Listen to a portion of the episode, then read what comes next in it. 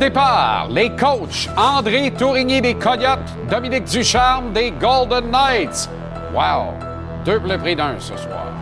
L'agitateur Maxime Lapierre, le Colisée Tony Marinaro, la mise en échec Renaud Lavoie, la journée du Canadien Anthony Martineau, les Alouettes à la Coupe Grey, Philippe Bessette sur place. JC Édition Football de 18h30 à 19 Arnaud Gascon-Nadon. Les Lions Trois-Rivières en feu et à notre antenne. Justine Saint-Martin. Gage-tu Gonzo?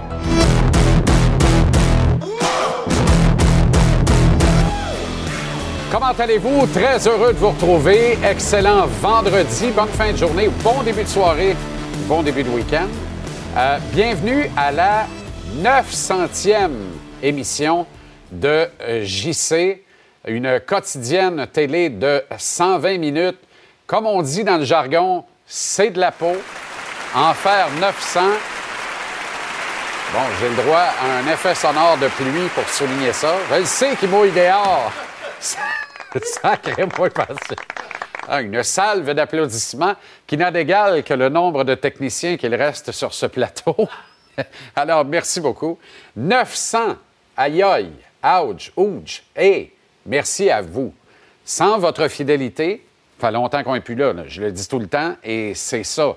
Nous faisons de la télévision privée. Nous ne détenons aucun financement public. Alors, si on la met dedans, on reste là. Si on ne score pas, contrairement à Josh Anderson, on ne reste pas là. Et ça, c'est un autre euh, détail. Là, dites-moi donc, il n'y a pas de. Pas de ballon électronique, aucun confetti, rien. Le monteur n'est pas rentré aujourd'hui, rien. Il n'y a vraiment rien. Je découvre ça là. Tout le monde m'a tellement rien dit, c'est à 900e, que je me suis dit, il prépare de quoi de gros. Mais j'ai eu ça les surprises, mais j'étais quasiment excité pareil. Il n'y a rien. Même pas un Coke après la game. Que dis-je? Un Pepsi zéro sucre. One poutine. Le Canadien a eu ce qu'il méritait hier soir, présume que moi aussi ce soir.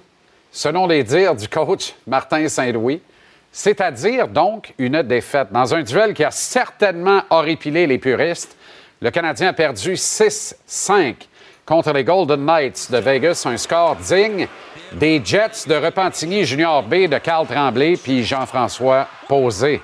D'ailleurs, l'hommage rendu par le Canadien au défunt chanteur des Cowboys fringants était aussi simple que réussi, empreint d'émotion avec les étoiles filantes provoquées par les lumières des téléphones intelligents partout dans le Centre Bell, les chansons des Cowboys en veux-tu, en v'là toute la soirée lors des arrêts de jeu, aux entractes. Et euh, coup de chapeau, la première étoile du match décernée à Carl Tremblay. Vous avez vu le blessé Raphaël Harvey Pinard venir déposer le chandail numéro 76 avec Tremblay à son dos. 76 comme l'année de naissance de Carl Tremblay. Incidemment, 76, l'année de l'accession pour la première fois au pouvoir du Parti québécois de René Lévesque. Et comme dans Ça s'invente pas, Carl Tremblay est parti pour un monde que l'on dit meilleur le 15 novembre. Comme dans Tout est dans tout. Selon vos tableaux, peut-être, hier soir, l'entrée sur la glace de Vegas sous les huées, alors que le recueillement, lui, se poursuivait. Mais je présume que les huées provenaient de tous les lecteurs de, Gazette qui ne pouvaient pas savoir que Carl Tremblay est décédé, puisque le journal de l'autre solitude n'a pas écrit une calvasse de ligne à gâte sur le décès de Carl Tremblay dans sa livraison d'hier. Shame on you, de Gazette. Shame on you. Pour entretenir le spectre des deux solitudes et une forme de haine, c'est euh, difficile de faire mieux. Tranquille, très tranquille. OK, on va euh, parler à Anthony euh, Martineau maintenant, puisque le Canadien s'entraînait ce matin avant de quitter pour Boston. Euh, Anto, comment ça va? Ça va très bien. À défaut d'avoir des confitis et des guirlandes en studio, félicitations pour la 900e. Je sais tout le travail que ça te demande. Donc, du fond du cœur, félicitations. J'ai pas de guirlande, par contre. Non, non, mais personne n'en a. Personne n'en a, mais je, prends tes félicitations comme un baume sur mes plaies vives, euh, Anto. Ben voilà. Et euh, tu portes la boucle, je la porte également ici, en effigie. Le nœud papillon de la campagne novembre, c'est la journée officielle où euh, tous les talents de TVA Sport portent le nœud papillon. Euh, qu'il suffise de rappeler que procure.ca et la campagne novembre vous, l'ensemble de sa cueillette de deniers, à la recherche de nouveaux remèdes, de nouveaux traitements visant à guérir le cancer de la prostate euh, qui touche beaucoup trop d'hommes. Alors, permets-moi de, faire ce lien parce que Carl Tremblay est décédé du cancer de la prostate qui visiblement n'a pas été détecté assez tôt. L'importance de le détecter tôt, au bon moment, alors allez vous faire checker. Je ne peux pas vous le dire plus mal que ça. Allez vous faire checker une fois par année, c'est pas trop demandé. Même à partir de l'âge de 40 ans maintenant, le cancer euh, de la prostate touche autant d'hommes que le cancer du sein touche des femmes, ou à peu près, mais à la fois, il peut bien se traiter si pris à temps. OK. Tu as des nouvelles des blessés du Canadien, Anto? Ouais, ben en rafale comme ça, euh, Jordan Harris, et ça c'est la bonne nouvelle du jour, va le feu vert pour jouer, pour donc prendre part au match de demain contre les Bruins, dans son patelin, dans celui également de son papa qui euh, va participer au voyage avec tous les autres papas, mais chez lui. On y reviendra, mais Jordan Harris était bien content d'être en uniforme pour le match de demain à Boston. Sinon, ben, Raphaël Harvey-Pinard, euh, toujours incommodé au bas du corps. On euh, présume fortement que c'est à la cheville. Lui, son cas est évalué quotidiennement, mais fera le voyage avec ses coéquipiers du côté du Massachusetts. Et Arbor Jackay, lui, euh, blessé au haut du corps, évalué quotidiennement. Dans son cas, par contre, les chances pour qu'il se rende à Boston sont beaucoup moins importante. Mais il y a un aspect que je vais aborder avec toi aujourd'hui, Jean-Charles, et, je pense que c'est un immense éléphant dans la pièce en ce moment. Les difficultés du club à 5 contre 5 au niveau offensif. Et ce mm. matin, il y a un aspect qui m'a sauté au visage, moi, et c'est euh, bien triste d'ailleurs. Il y avait aucun changement au niveau des combinaisons offensives. Et euh, je vous ai fait préparer un petit tableau pour que vous puissiez voir à quel point présentement, c'est pas évident à 5 contre 5. Vous le voyez, l'unité de Caulfield, Dvorak et Slavkovski qui a été modelé à Détroit, donc depuis cinq matchs. C'est un seul petit but marqué à 5 contre 5. Et tenez-vous bien, ce n'est guère mieux, bien au contraire, du côté de l'unité euh, Pearson, Monan, Gallagher, qu'on n'a pas d'ailleurs démantelé depuis le début de la saison. Et, un but marqué. Et qu'on disait le trio le plus solide du Canadien. C'est incroyable, cette stat-là. C'est pertinent, ça. Il est temps de revoir ben, ça, là, ça presse. Ben oui. Ben oui, oui, ouais, absolument. Et tu sais, pour revenir au trio de Caulfield, on parle quand même du euh, trio où ton meilleur marqueur sur papier, du moins, là, est impliqué. Et Caulfield, cette année, une autre statistique à se jeter par terre, c'est un seul petit but à 5 contre 5 en 16 matchs. Alors, je pense que, tu sais, on a parlé à Caulfield ce matin. Il nous a dit, pour changer ça, il faut que je tire davantage. Mais Cole tire déjà beaucoup ben au but. C'est le meilleur, c'est le tireur le plus régulier du Canadien. Saint-Louis a dit, présentement, Caulfield, on lui apprend à jouer défensivement. C'est peut-être pour ça. Il faut qu'il soit plus opportuniste. Bref, pourquoi Saint-Louis ne daigne pas toucher à son troisième trio? Hmm. Sa réponse, et la réponse également de Sean Monahan lorsque je l'ai questionné sur la possibilité de jouer avec Caulfield. Ah ouais, non. Ben, je pense que c'est un peu... Euh, euh, essayer de garder la profondeur à travers mes lignes. Ça ne veut pas dire que ça va rester comme ça. C'est toujours ça que j'ai dans, en arrière de la tête. You try and build chemistry with whoever you're with. Obviously, Cole's a special player. It'd be fun to play with him, but uh, yeah, I mean, uh, I'm open to play with anybody, and like I said, that's the coach's decision. En terminant, tour, c'est le voyage des papas sur la route avec leurs euh, rejetons, leurs fistons est à sonder les joueurs sur l'importance qu'ont eu leurs papas dans leur parcours, dans leur cheminement vers la Ligue nationale.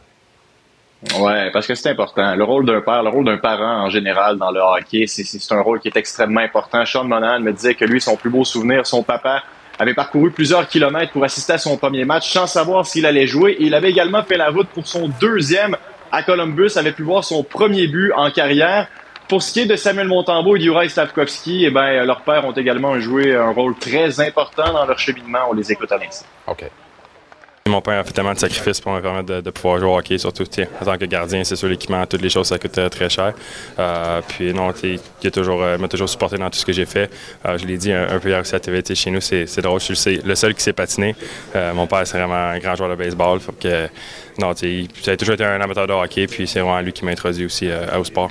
Oh, well, he was teaching me everything since I was a kid, and it was just always by my side. It's not even dad; always by my side. And when I was up or down, like whenever I needed something, he was always there for me. Et Slavkovski, là, il appelle chez la mère, il colle une médium all dress, puis la fille raccroche à peur. ouais, quand même. Je, je, je, vois là où tu veux t'en aller, mais oui, effectivement, il y a quelque chose d'intimidant dans cette voie-là. Il n'y a pas un livreur qui va aller sonner chez eux, ce gars-là, c'est sûr. Non, non, Jamais de la vie. Des apparences euh, d'Ivan Drago pour euh, les adeptes de hockey. Les vrais saches. Merci infiniment, Anto. Excellente soirée. Bravo pour la boucle. Embrasse la progéniture. Et à bientôt. Prends soin de toi. Sans faute. Salut, bon week-end. trois matchs ce soir au programme de la Ligue nationale de hockey, dont celui entre les Ducks d'Anaheim qui accueillent les Panthers de la Floride. C'est un match qu'on vous présente dès 22 h ici à TVR Sport. Et le match sera précédé du duel entre les Lions de Trois-Rivières et les Mariners du Maine dès 19h suivant JC. Les Lions qui ont un début de saison remarquable, rien de moins. Vous voyez, là, émissé entre les deux à 19h à TVR Sport 2, finale du Bol d'Or Division 1 du réseau du sport étudiant québécois depuis Trois-Rivières, alors que le Titan des Moilous défend son titre contre le Phoenix d'André Grasset, qui est coaché notamment par notre camarade Kevin Raphaël, à qui on souhaite la meilleure des chances avec le Phoenix ce soir. Dans la NFL, au match du jeudi soir, les Ravens de Baltimore ont renversé les Bengals de Cincinnati 34-20. Un match à haut pointage dont on va parler certainement avec Arnaud Gasconadon à JC Édition Football dès 18h30 tantôt. Et là, vous voyez Joe Burrow. Euh, en fait, la NFL enquête sur les Bengals disant que ceux-ci auraient camouflé une blessure à Joe Burrow. Et là, vous voyez cette blessure euh, au pouce de la main droite, la main avec laquelle Burrow lance le ballon. Il retraite vers le vestiaire. Macaulay Culkin a déjà eu l'air plus heureux que sur cette séquence. Et il ne reviendra pas de la saison. Saison terminée pour Joe Burrow et j'ai envie de dire pour les Bengals de Cincinnati. OK, à 17h30, on débat au Colisée avec Tonino Marinaro Salutations à Mitchie. Salut Jean-Charles, on va parler de la défaite euh, du Canadien 6-5 face aux Golden Knights.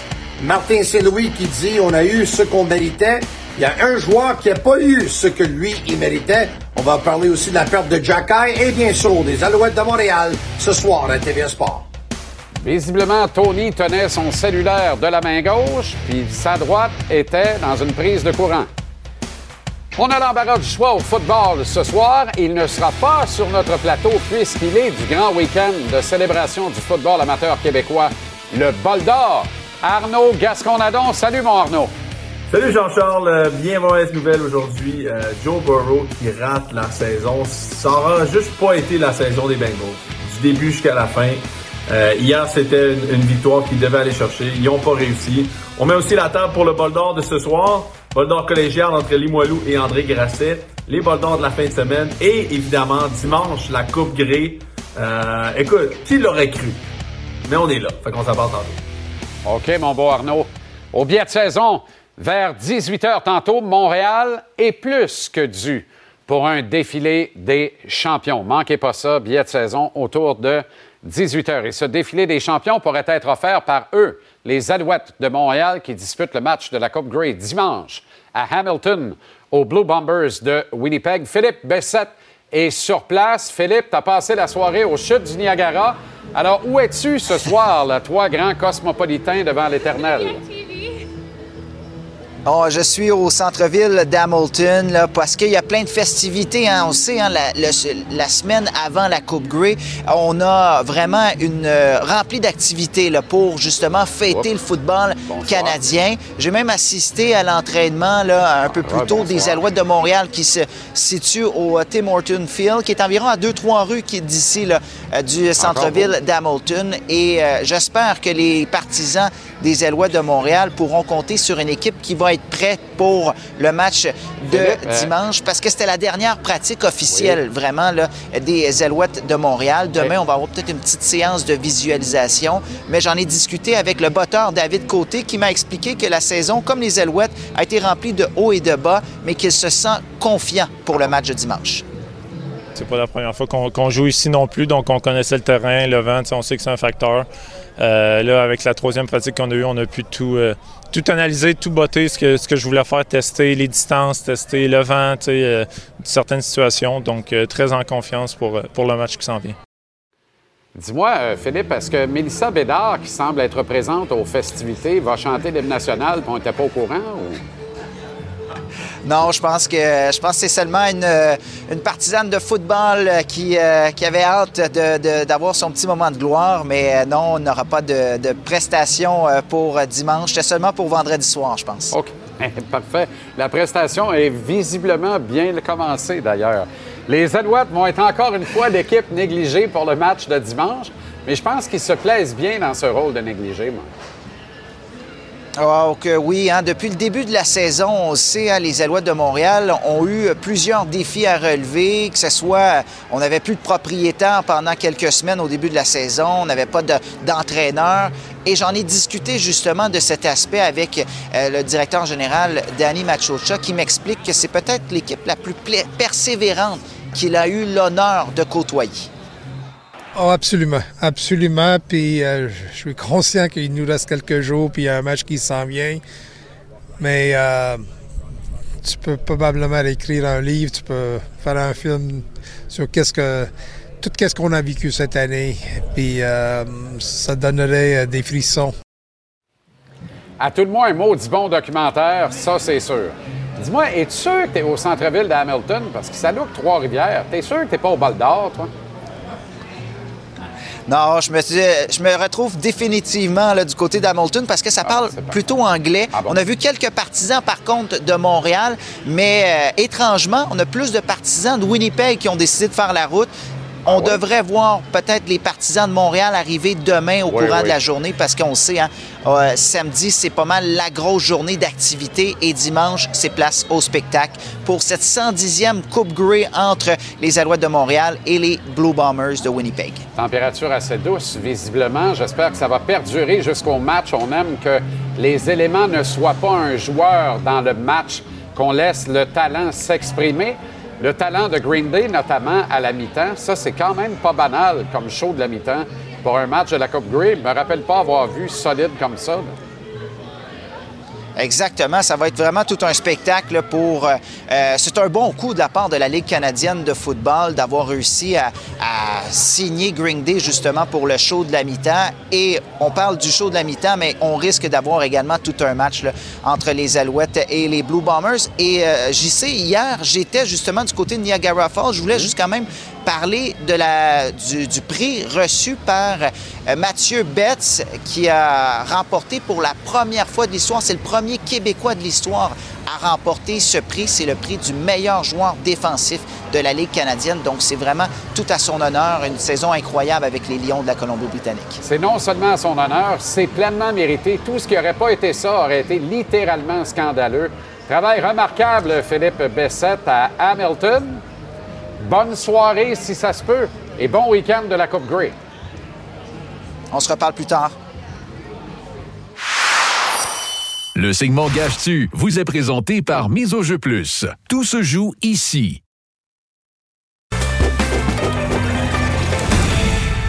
Gage-tu est propulsé par la mise au jeu plus de l'Auto-Québec. Vendemiseaujeu.com. Trouve l'éventail de tous les paris. Tu peux faire des paris uniques, des paris combos et parier dans le cours des matchs. Sois prêt! Grâce au maître Stéphane Gonzalez avec nous tous les lundis, mercredis, vendredis et à la minute Gage-tu du lundi au samedi à 18h59 ici euh, à TVA Sport. Ça va, Gonzo? Oui, euh, ma saison de football est finie, mais ça va. Hey boy! Terminé. Non, mais il fallait s'y attendre. Il fallait s'y attendre. C'était pas le même joueur qu'on voyait. Il y a eu quelques soubresauts, mais là, là, ça devenait évident. on a caché la blessure. Fait que là, en plus, Ouais. ça va nous coûter un choix sûrement. là, Ça, euh, mais- effectivement. On va regarder du football, mais ce ne sera pas les Bengals. Mais c'est-tu merveilleux, ça? S'il fallait que ça coûte des choix à des clubs de la Ligue nationale de hockey, chaque fois qu'ils cachent des blessures, il n'y a personne qui. À Montréal, on ne drafterait jamais. On gère pas de la même manière dans la C'est fou raide. OK, Panthers Ducks. Yes, euh, retour de- des, défenseurs ce soir. Le Montour, Ekblad et compagnie, ça a été confirmé. Euh, deux équipes qui vont très bien, hein, 7-2-1 Quand et même. 7-3 à leurs dix derniers matchs respectivement pour les Panthers et les Ducks. Par contre, les Ducks, euh, c'est une équipe qui surprend énormément depuis le début de la saison puis qui collectionne les retours de l'arrière en troisième période. Donc, c'est c'est risqué et j'aimais pas tant que ça la cote des Panthers, pour être honnête. Donc, je vais prendre les Ducks négligés qui sont à la maison par 1,5 buts. C'est pas une superbe cote non plus, mais ça pourrait aller d'un côté comme de l'autre. Donc, je me protège avec les Ducks négligés plus 1,5. Autre pari pour ce match, tu vas surveiller quoi? Euh, Reinhart. peut-être? Ouais, oui, Ah, Reinhardt, et. Reinhardt. Si j'ai à choisir un de chaque côté, là, euh, Reinhardt, c'est fou. Là. Je veux dire, depuis le début de la saison, c'est vraiment toute une saison. Puis Ben est oui, sur la, une la séquence de... première année que je ne l'ai pas dans mon pot. Exact. Habituellement, c'est vrai Ah. qu'il y a un abonné à Sam Reinhardt. Il débute, habituellement, c'est plus en deuxième moitié que Reinhardt produit. Là, cette année, il a bien débuté. 2,35 pour un but. Il a 5 buts à ses 6 derniers matchs. Et sinon, j'aime bien la cote de Mason McTavish, effectivement. C'est un gars qui marque des gros buts. Euh, 3,40, euh, c'est une cote que, une cote que j'encercle ce soir. Ailleurs dans la Ligue nationale, on a un sabre Jets intriguant. Ouais, intriguant. Ben, je, je favoriserais les Jets, même s'il y a plusieurs revenants là, chez les Sabres ce soir, entre autres Alex Stock, le retour de Zach Benson, mais Tage Thompson est absent. Euh, c'est peut-être un peu plus difficile. Les Jets vont bien, puis il y en a un qui va bien, puis pas à peu près. Puis c'est pour ça que la cote des Jets est à 1,50 ou 1,55. Fait que je me dis, est-ce que ça vaut pas vraiment? Kyle Connor, je sais. Euh, sais, on parlait de Reinhardt. Lui, c'est encore pire. Là. On donnait pas de la chair de la peau des Jets. On voit Shifley puis Connor, les atomes crochus. Il y a sept buts à ses quatre derniers matchs. Fait que pour, pour deux points ce soir, c'est une cote de 2,60, Kyle Connor. Mais sinon, le deux buts, la petite soirée au bureau, c'est très possible. Ça, c'est la grosse cote de la soirée. Sept fois la mise pour Kyle Connor. OK, on s'en va à la Coupe Grey dimanche. Les Alouettes contre les Bombers de Winnipeg à Hamilton. C'est moi ou les preneurs au livre respectent un peu plus les Alouettes à mesure que la semaine avance. Là, on parle d'une cote à plus 8,5. Malgré tout, là, moi, les Alouettes plus 8,5, c'est- c'est quand la dernière fois qu'une Coupe Grey s'est décidée par plus de 8 points? Faudrait que je regarde. Pour être honnête, j'ai pas Dieu, la semble réponse. ça fait un bail. C'est Mais tout le temps sur un coup de pied. C'est serré. Eux, les- dans les matchs de Winnipeg cette année, ils ont été capables de couvrir cet écart-là.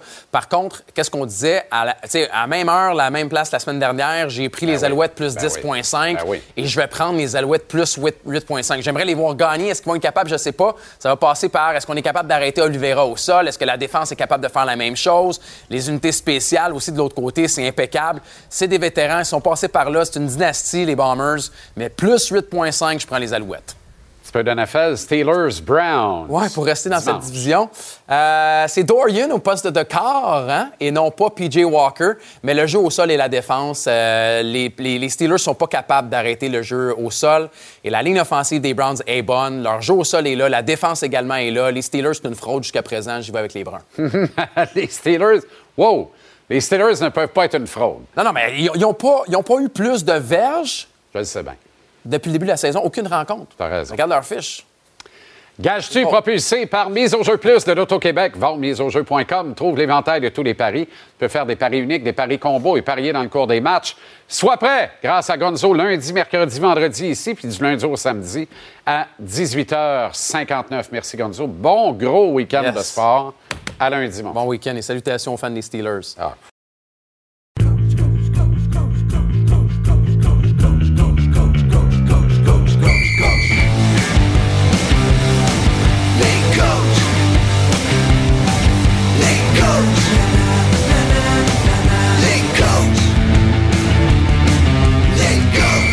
Heureux de retrouver Dominique Ducharme pour la première de deux chroniques Les Coachs ce soir, André Tourigny.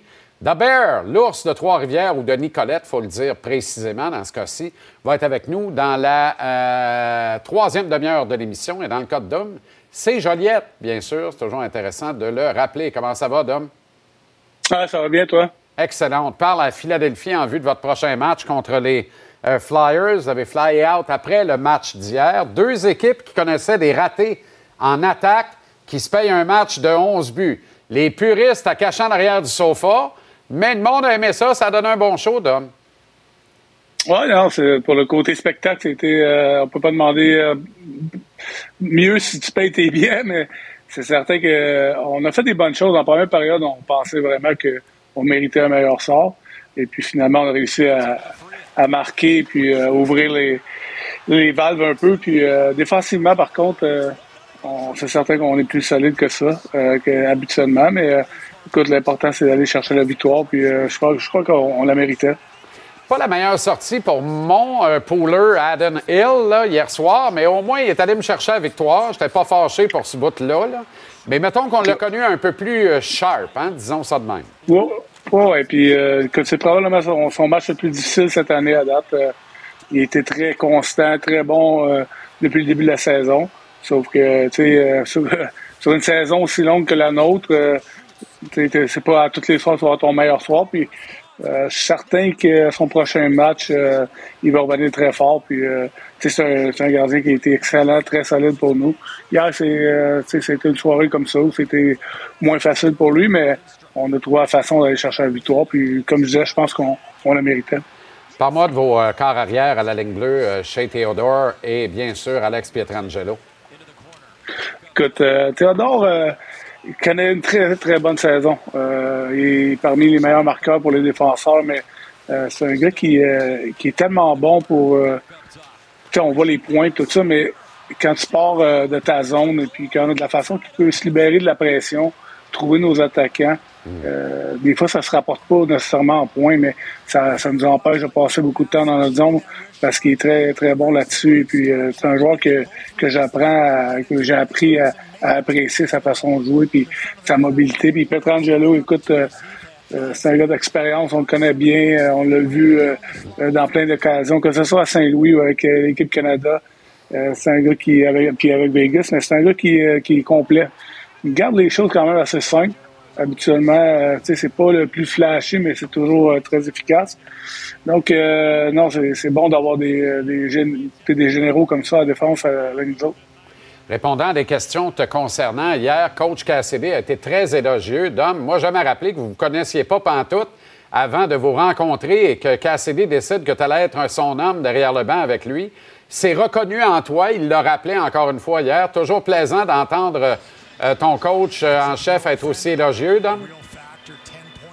Ouais, non, c'est très bien. Je veux dire, c'est euh, on apprend, on développe une chimie dans le fond aussi. Tu sais, c'est euh, ça vient avec le temps. Puis euh, plus ça va, plus plus plus euh, il me connaît, puis plus moi je connais Bruce aussi, puis toute la staff. Puis, c'est bien de travailler ensemble comme ça parce que on a un groupe qui est qui est serré comme euh, comme staff et puis avec euh, avec Bruce, euh, John Stevens, Joe Howard puis euh, Sean Burke, on travaille euh, on travaille bien ensemble puis c'est un travail d'équipe. Il y a tellement de choses à faire comme entraîneur dans le national, que tu tu peux pas le faire tout seul. Puis Bruce euh, il nous fait confiance. Puis pour moi, c'est ce que je cherchais aussi. C'est d'être dans une situation où que je travaille avec une bonne équipe, je travaille avec des bons coachs, mais aussi je, je contribue. Je continue à grandir comme entraîneur. Canadien a rendu hommage à Carl Tremblay, chanteur des Cowboys fringants, décédé beaucoup trop tôt, à 47 ans, plus tôt cette semaine, d'un cancer de la prostate. Euh, toi, tu es de Joliette. Carl était de Repentigny et de l'Assomption. Il a adopté cette ville où il résidait avec Marianique, son épouse, et leurs deux jeunes filles. Euh, Qu'est-ce que ça représente pour toi, les Cowboys fringants et Carl Tremblay, Dom? Ben, si tu l'as dit, c'est euh, la région. Tu sais, Ma- Marianique, même, euh, je suis, euh, j'allais à l'école avec sa cousine. Euh, c'est, c'est, des gens de la région. Puis qu'est-ce que l'impact qu'ils ont eu, pas juste dans notre région, partout au Québec, euh, partout dans la francophonie aussi. Tu sais, c'est, euh, je pense que ça marque que lui, il va laisser. Je pense pas que ça va disparaître tout de suite parce que les Cowboys vont, vont continuer à, à transmettre son message, à transmettre son, son talent aussi. Donc, euh, non, c'était bien fait par le Canadien, euh, comme ils font toujours. Et puis, euh, nos, nos joueurs québécois étaient pas euh, directement sur la ligne bleue, mais ils étaient dans le corridor tout près de la glace. Et puis, euh, même quand, entre les périodes, quand je sortais pour aller au banc, euh, dans l'amphithéâtre, c'était les Cowboys qui jouaient, puis j'entendais Carrier qui, qui chantait des chansons avant d'embarquer sur la glace. Ça a marqué, ça a marqué tout le monde. Je pense que leur style aussi s'adapte un peu à tout le monde. Puis, euh, c'est un groupe générationnel, puis c'est vraiment un bel hommage qui, ont, qui leur ont été rendus. Merci infiniment, Dom. Bon match contre les Flyers et bon week-end de la Thanksgiving la semaine prochaine. Ça, c'est Ouais. le gros party aux États-Unis à chaque année, mais on va avoir l'occasion de s'en reparler. C'est plus gros que Noël. Ah, c'est plus gros que Noël. C'est c'est plus gros que Noël, mais nous autres, on, on fait, euh, on vient, on joue un match, puis on s'en retourne tout de suite. On va être là pas longtemps pour Thanksgiving. Alors, merci au petit Jésus des récoltes de l'automne. C'est un peu ça, la Thanksgiving, et que toutes les dindes soient graciées, n'en déplaise à Joe Biden. Salut, euh, Doug. Voilà. Bon- Bonne À bientôt. soirée. Salut.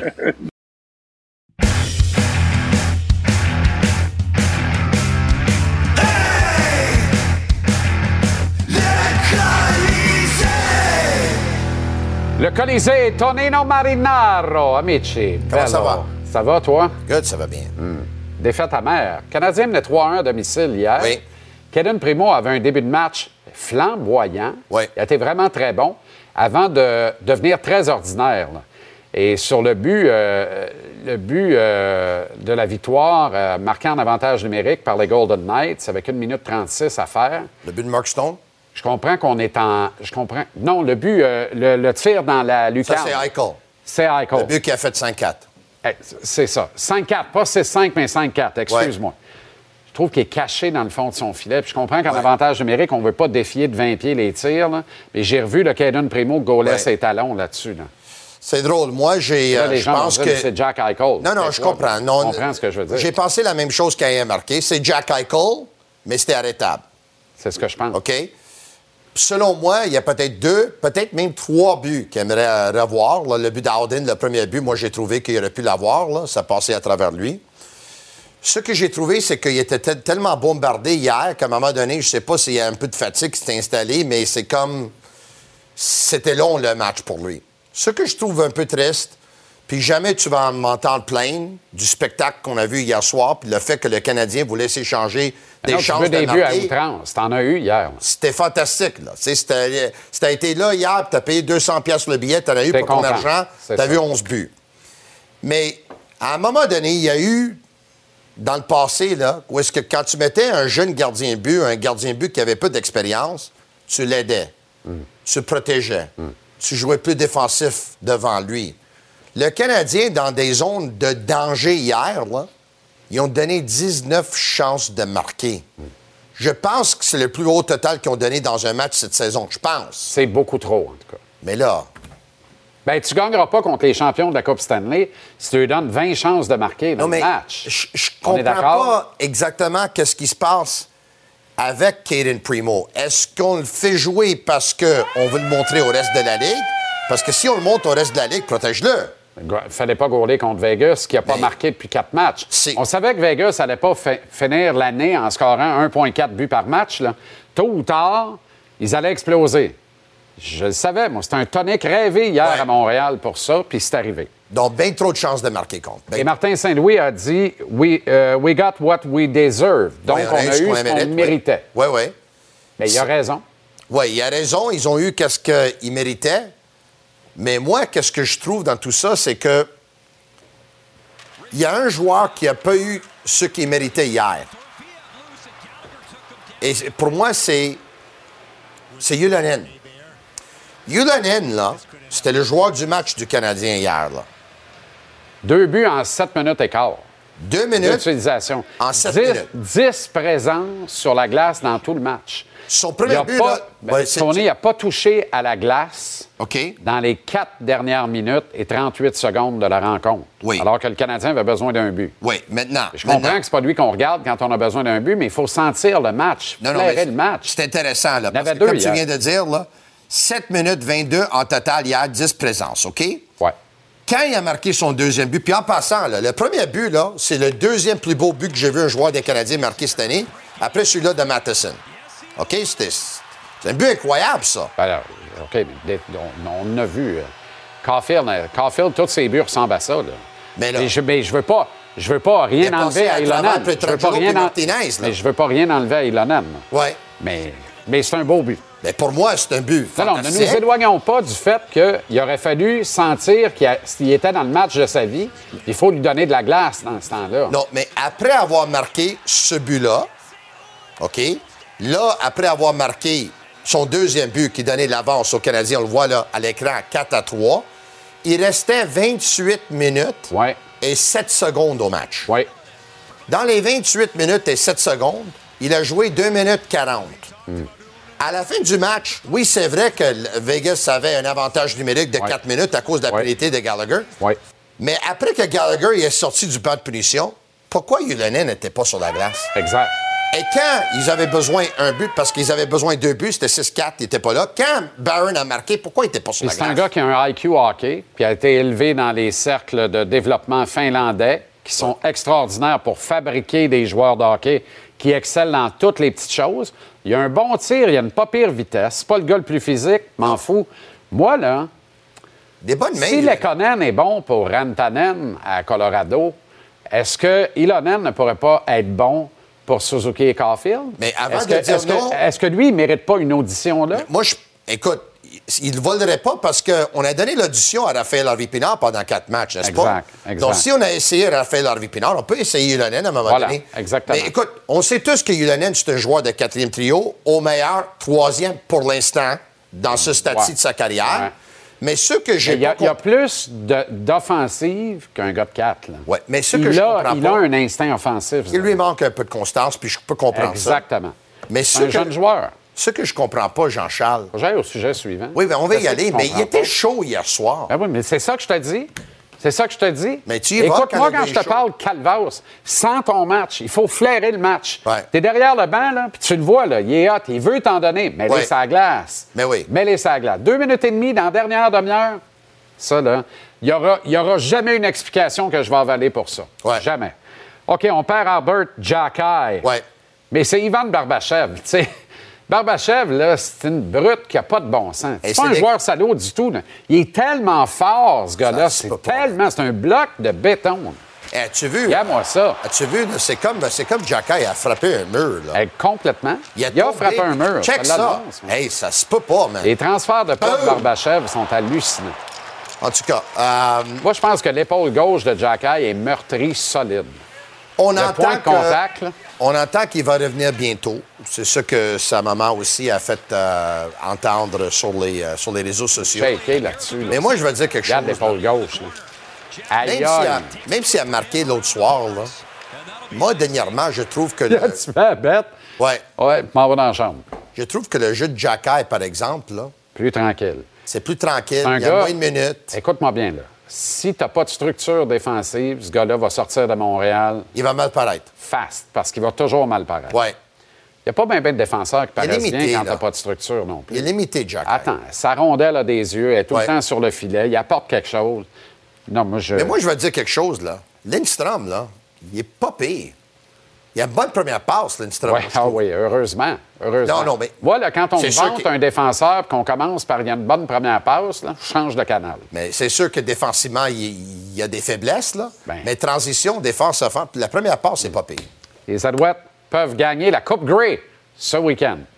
Moi, eh, eh, on sait tous que ça va être difficile parce que c'est la quatrième rendez-vous dans la Coupe Grey de- depuis dans les derniers quatre ans pour les Blue Bombers. C'est toute une équipe de football. Ah ouais, ouais. C'est toute une équipe C'est la football. dynastie actuellement au football canadien. Mais moi, qu'est-ce que j'adore de cette équipe-là, les Alouettes, là, c'est qu'ils ne se battent pas eux-mêmes. Ils ne donnent pas des verges à l'adversaire. Ils ne donnent pas des points à l'adversaire. La Exactement. défensive est tellement forte. Puis selon moi, moi, je ne serais pas surpris qu'ils gagnent ce match-là parce que, pour moi, ils ont trois entraîneurs, peut-être quatre. Ouais. Hey, ils ont tous des, des entraîneurs Ben oui, ben oui, ben là. oui, ben oui. Jason Moss, Jason Moss, Noel Thorpe, No Thorpe, Baron Archambault, Danny Danny Machocha. Machocha. Ils ont quatre entraîneurs de cette équipe-là. Exactement. Quatre. Exactement. Donc, ils- moi, je... si on dit que les- la défensive gagne des championnats, là, moi, je pense qu'ils vont la gagner, la Coupe Grey. Moi, je pense C'est peut-être mon cœur qui parle. Mais ça va être serré. Ça pourrait se décider par un jeu. La ligne à plus 8,5 Ouais. est affolante. Amici, bello. Oui. Ciao. Merci, Alouette, 24-22. Bon, ben voilà, c'est dit. OK? Ciao, ciao. Ciao, ciao.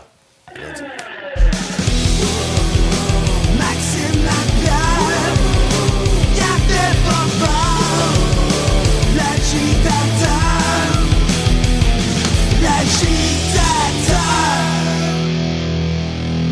Ouais, ben Max, le Canadien en a échappé une belle hier. Quand tu mènes 3-1, let's go, let's go. Ramasse au moins un point, même pas un petit Ouais. point de classement. Ouais, ben on le voyait en début de match, euh, Jean-Charles, par contre, euh, deux lancés euh, ou quasiment deux buts. On voyait les Golden Knights dominer. Puis, c'est une question de possession de rondelle, de force sur la rondelle. Tu sais, on s'entend que c'est une question de temps avant que ça, ça vire du côté de Vegas. Et puis, on, on s'est brûlé d'une certaine façon en essayant d'ouvrir le jeu contre une équipe qui était plus talentueuse que nous. Tu sais, vous en parlez, là, toi et Tony, c'est c'est exactement ça. Faut, faut apprendre à fermer le jeu un peu, à être patient dans, dans notre structure, trouver des façons de, de, de, de tuer le temps à passer dans notre territoire défensif. Je pense que s'il y, a une- une chose à faire en ce moment du côté du Canadien, puis tu sais, Martin Saint-Louis, en début de saison, parlait, on peut pas tout améliorer de, euh, dans la même semaine, mais il faut, faut évoluer. Je pense qu'on est rendu à la zone défensive. Tu sais, euh, Il y a des joueurs qui font bien en attaque, il y a des joueurs qui nous ont montré des belles choses par séquence. Commençons par la zone défensive, voir jusqu'à où ça va nous amener après. Max, je comprends que c'est pas le même style de joueur du tout, du tout, du tout, puis que probablement que c'est lié à ce qu'on voulait avoir comme recette sur la glace en fin de match. Pourquoi Brandon Gallagher et pourquoi pas Jesse Lennon? Ben Jean-Charles, sérieusement, on en a déjà parlé. Quand tu as une étiquette dans le front qui dit joueur de quatrième trio, peu importe ce que tu fais dans le match, je l'ai vécu, des matchs de deux buts, des matchs où j'avais un taux du chapeau, des matchs où tu domines sur la patinoire, puis ça arrive pas souvent parce que c'est une question de constance, mais ces matchs-là, tu l'as pas ta chance pare- pareil. C'est dommage parce qu'on est une étiquette rapidement sur un jeune joueur. Pour moi, il méritait avec son talent offensif, avec la séquence que- qu'il y a eu hier, d'avoir une petite chance, un petit, un petit bonbon. Tu sais, juste lui montrer, t'as performé, on va aller t'essayer avec les gars sur le premier trio, deuxième trio, juste voir ce que, ce que tu es capable de faire avec des, des joueurs de talent. Puis je veux rien enlever au gars de troisième, quatrième trio, mais juste voir, es-tu capable de jouer en avantage numérique? Pourquoi qu'on le teste pas plus que ça? Tu sais, la reconstruction, c'est juste pour nos choix de première ronde ou c'est pour tout le monde dans l'organisation de nous démontrer qu'est-ce qu'ils ont côté caractère, côté talent? J'aurais aimé ça en voir un peu plus, puis je, je l'ai mentionné hier. J'aimerais ça le voir dans, dans la position de bumper qu'on appelle, dans le milieu de la, la patinoire en avantage numérique. Non seulement pour lui et son lancer, mais pour ouvrir la, la ligne de passe à Caulfield, puis donner trois options de, de lancer sur réception à Monahan s'il y a la passe, euh, s'il y a la rondelle sur la ligne des buts. T'as Suzuki, t'as Caulfield, t'as Ilonen. Je peux te dire que pour les joueurs qui jouent des avantages numériques, ça, c'est c'est stressant un peu. Est-ce que c'est un gars que tu, euh, que tu verrais bien avec Suzuki Caulfield qu'on réunirait pour la circonstance? Tu sais, c'est pas un gars qui est très physique. Là. Moi, je préfère un, un ailier qui a plus de, de tonus un peu pour jouer, euh, particulièrement t'en vas à Boston demain, tu joues sur la route. Là. Euh, mais tu sais, il y a quand même, il est excellent sur 200 par 85. Puis je pense qu'il y a une compréhension de la game qui peut marier d'une certaine façon Suzuki Caulfield. Probablement pas à long terme, Max. Mais pourquoi pas une audition, comme tu le mentionnais, avec beaucoup de propos? là? Pourquoi pas un test, ça serait, ça serait merveilleux. Par contre, Jean-Charles, il y a une petite affaire qui, qui m'inquiète un peu, c'est sa vitesse. Puis je parle pas non, nécessairement de vitesse en ligne droite, je parle de sa, façon de réagir rapidement sur patin. Je trouve qu'il manque un peu d'explosion pour être capable de, suivre le jeu sur le premier trio, parce qu'il faut jamais oublier. Tu sais, bien paraître contre la deuxième, troisième, troisième paire de défenseurs, c'est une chose. Jouer contre la première paire de défenseurs de l'autre côté, c'en est une autre. Est-ce que la vitesse peut être capable de se créer de l'espace, des chances de marquer? Faut le tester. Comme tu dis, on le saura pas tant qu'on l'aura pas testé, mais c'est sûr et certain qu'il y a un beau potentiel, il y a un beau lancer, puis ça prend pas beaucoup de chances de marquer de son côté pour être capable de, créer. Quand on regarde ça, là, euh, bon, là, c'est Boston demain. Qui c'est qui goal? On est obligé de le demander, parce que là, là ça peut pas être Primo, c'est sûr. Euh, dernière sortie des deux autres, tranquille aussi. Là, on est rendu quasiment à tirer à courte paille. Ben moi, je pense que ça devrait, l'horaire maintenant devrait être Montembeau à sa place régulière, puis l'alternance se fait entre Allen et puis Primo. Peu importe le test qu'on essaie de faire, que je ne comprends pas encore une fois. Hier, je dois t'avouer que j'étais dans mon salon, puis en première période, je me suis dit, OK, peut-être que je viens de voir là, pour la première fois un Primo qui, qui est impressionnant, qui avait l'air euh, con- confiant, structuré. Il arrêtait la rondelle, il la regardait dans sa mitaine, puis il voyait il voyait la rondelle pas à peu près hier, puis après ça, ben tout, s'est- tout s'est fait effondrer en deuxième, troisième période où tu voyais justement le gardien de Ligue américaine qui trouvait pas ses repères, qui était un peu lent à réagir, qui avait l'air beaucoup plus petit dans le filet. Donc, oui, lui aussi, il cherche une place dans la Ligue nationale de hockey, puis c'est une question de constance dans son cas. Par contre, hier, si tu regardes ça, je trouve qu'il a pris un bon pas dans la bonne direction pour sa carrière à lui, parce qu'il a démontré, moi, je trouve, la première fois, quelque chose de- de- de- d'extraordinaire. Ben, il a été très bon en début de En match. première mais- période. Oui, Ouais, exact. Mais moi, ça m'inquiète de voir que quand ça se met à mal aller, on dirait qu'il ne trouve pas de solution par lui-même et ça peut se mettre à mal aller longtemps dans un match. là. On l'a vu hier soir. Oui, 100% Puis Jean-Charles, on va revenir à ce qu'on a discuté en, en entrée de jeu, c'est la zone défensive. Là, c'est difficile pour les jeunes défenseurs, c'est difficile pour le gardien de but aussi. Là. Oublie pas que quand tu es dans ta zone, tout le match à, à être prêt pour recevoir un lancer, c'est épuisant pour un jeune gardien de but, c'est Ben oui. épuisant pour un vétéran aussi. Mais tu sais, on, lui en demande beaucoup quand même, les désavantages numériques, le temps passé en zone défensive. C'est pas la façon euh, idéale de traiter un gardien de but. Puis si c'était un vétéran, je peux dire que c'est Carey Price qui est dans le filet hier, entre la 2 et la 3, je pense qu'il y aurait eu un petit discours de on peut-tu faire quelque chose ici pour m'aider? Parce que ma bouteille d'eau en arrière est vide, j'aurais besoin d'un petit refill. Demain, dès 18h, l'avant-match suivra l'intégrale du duel entre le Canadien et les Bruins depuis le TD Bank North Garden de Boston. Au hockey du samedi soir, Pepsi, zéro sucre. Merci, Max. Bon match demain, bon week-end, on se reparle lundi. Salut, mon ami.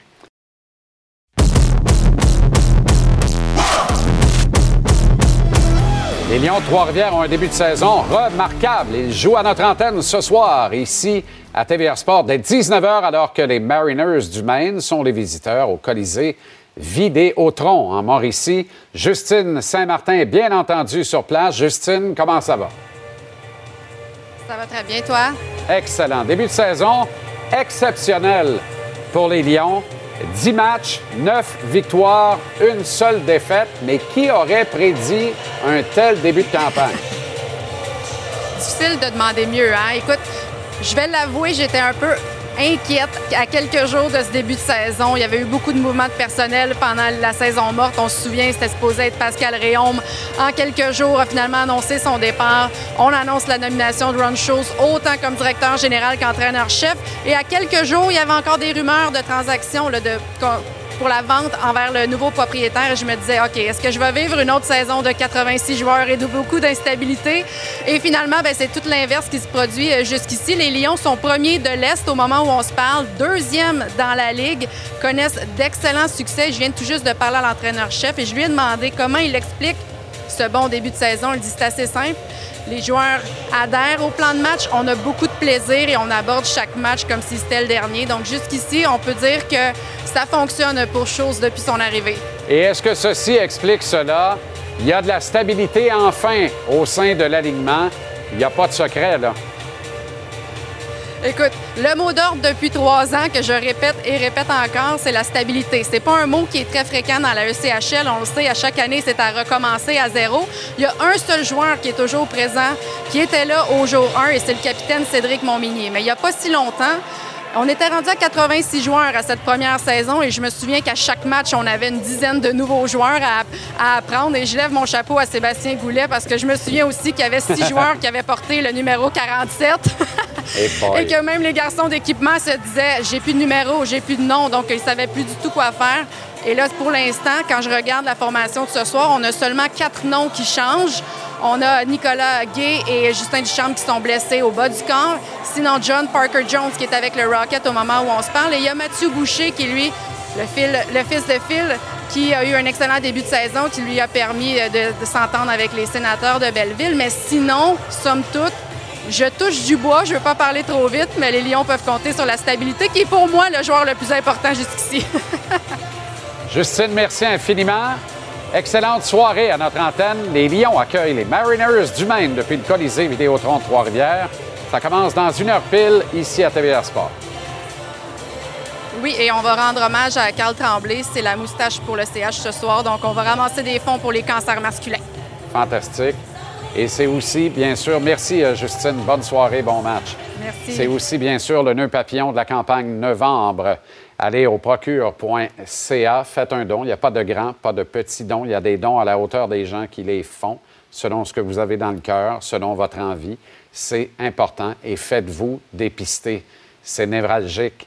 C'est ce qui a fini par emporter, malheureusement, euh, Carl euh, Tremblay, le leader des Cowboys fringants. Les Alouettes vont disputer contre toute attente le dernier match de la saison 2023 de la Ligue canadienne de football. La Coupe Grey sera disputée, débattue par notre équipe ici de Montréal et les puissants Blue Bombers de Winnipeg à Hamilton ce dimanche. Les Bombers sont en parfait équilibre entre l'attaque, la défense, les unités spéciales. Ils sont expérimentés, voyagent à la Coupe Grey à tous années. C'est l'actuelle dynastie dans la Ligue canadienne de football. Les Alouettes, eux, sont menés par une défensive hors norme, des unités spéciales pour le moins explosives, efficaces. Montréal qui vient de se farcir Hamilton et Toronto qui n'avaient pas perdu de la saison dans son domicile. Mais le plus gros test demeure celui qui vient dimanche, les Bombers. Marc-Antoine Decoy l'a remarquablement bien résumé, 60 minutes pour écrire l'histoire, pour en sortir avec des souvenirs impérissables à jamais. Le football, c'est une guerre de tranchées. C'est une bataille qui se gagne un pouce à la fois, comme aimait le hurlé Al Pacino en coach déchaîné des Sharks de Miami dans le classique d'Oliver Stone, Any Given Sunday. L'unité au sein d'un groupe de guerriers peut faire tomber les géants, peut soulever les plus grandes montagnes, peut vaincre la plus grosse adversité. Je sais Winnipeg uni, mais je sais qu'aussi unis peuvent-ils être, ils ne le sont pas comme Montréal. L'union des Alouettes, cette équipe est formidable. Elle n'en était plus une, d'ailleurs, cette équipe. Cette équipe était en tutelle, il faut le rappeler, presque sans domicile fixe, il y a moins d'un an, pas mal moins d'un an. Les Alouettes ont fait comme le Phoenix, ils ont rené de leur cendre. L'arrivée de Pierre-Carl Pelado a tout changé pour cette organisation. Danny Machocha ne se cache pas, pour le dire d'ailleurs, haut et fort. Travailler avec un propriétaire aux poches profondes, et présent et engagé, ça change toute la donne. La crédibilité retrouvée a été un vecteur de changement crucial dans la relance des Alouettes. Que vous aimiez ou pas le personnage, il faut le reconnaître. Et c'est tout autant fédérateur pour Randy Ambrosie qu'on voit sur l'estrade avec Pierre-Carl Pelado actuellement. Fédérateur pour la Ligue canadienne au grand complet. La LCF a besoin que les pôles que sont Montréal, Vancouver et Toronto soient solides, investis, engagés. Montréal provoquait le déséquilibre en vacillant lamentablement. Cette époque, elle est bel et bien révolue. La plus belle preuve en est cette présence en match de championnat.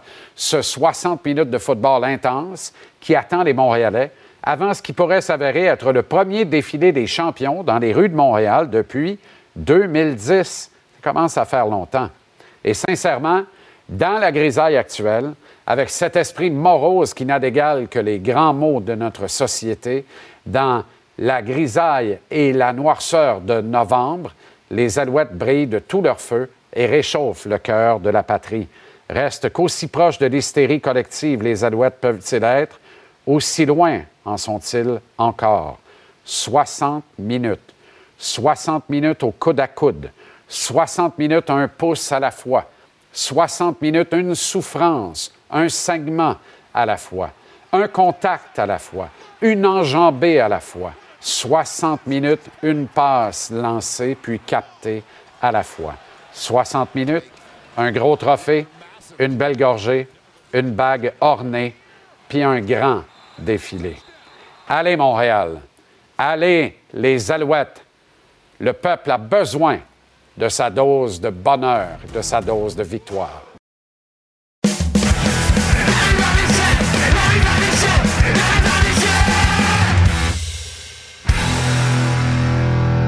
On retrouve Renaud Lavoie à la mise en échec. Comment ça va, Renaud?